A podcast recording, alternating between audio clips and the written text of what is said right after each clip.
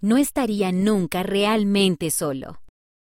Por Gabriel Shiosawa, basado en una historia real. Esta historia ocurrió en Estados Unidos.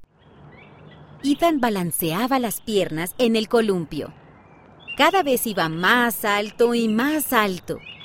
El viento lo hizo sentir como si estuviera volando.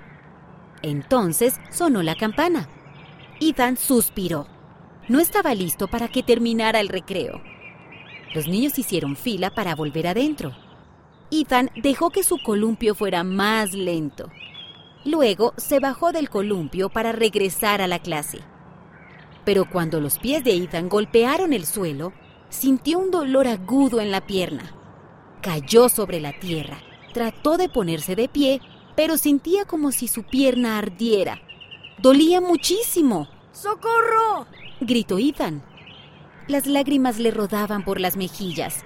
Los niños y los maestros corrieron para ayudarlo. ¿Qué pasa? Le preguntó un maestro. Me rompí la pierna. No era la primera vez que Ethan se había roto un hueso. Ni siquiera era la segunda o tercera vez.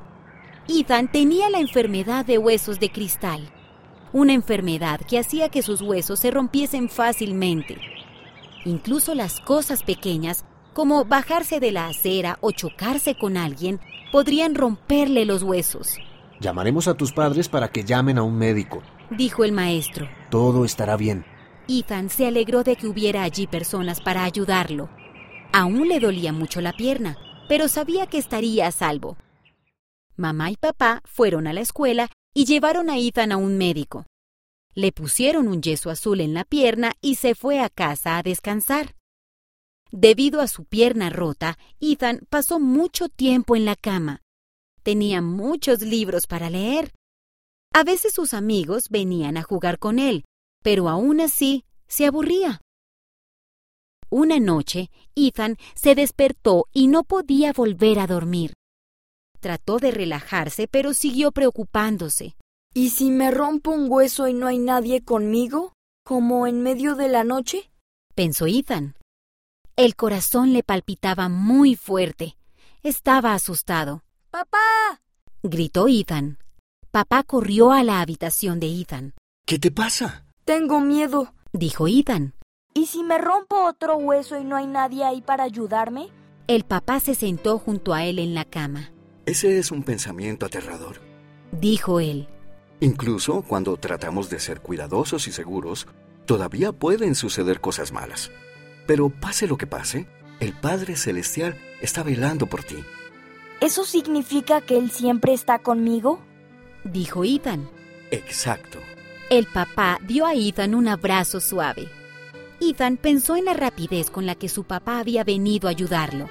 Sabía que su papá lo amaba y siempre quería ayudarlo. Tal vez el Padre Celestial también era así. Al día siguiente, Ethan leyó un pasaje de las Escrituras en la revista El Amigo. Leyó, Sed de buen ánimo, pues, y no temáis, porque yo el Señor estoy con vosotros y os ampararé. Ethan se sintió tranquilo y seguro cuando leyó el pasaje de las Escrituras tal como se sintió cuando habló con su papá.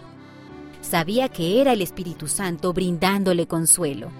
Fue como si estuviese abrazando a su papá de nuevo.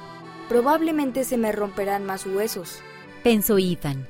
Pero no tengo que tener miedo.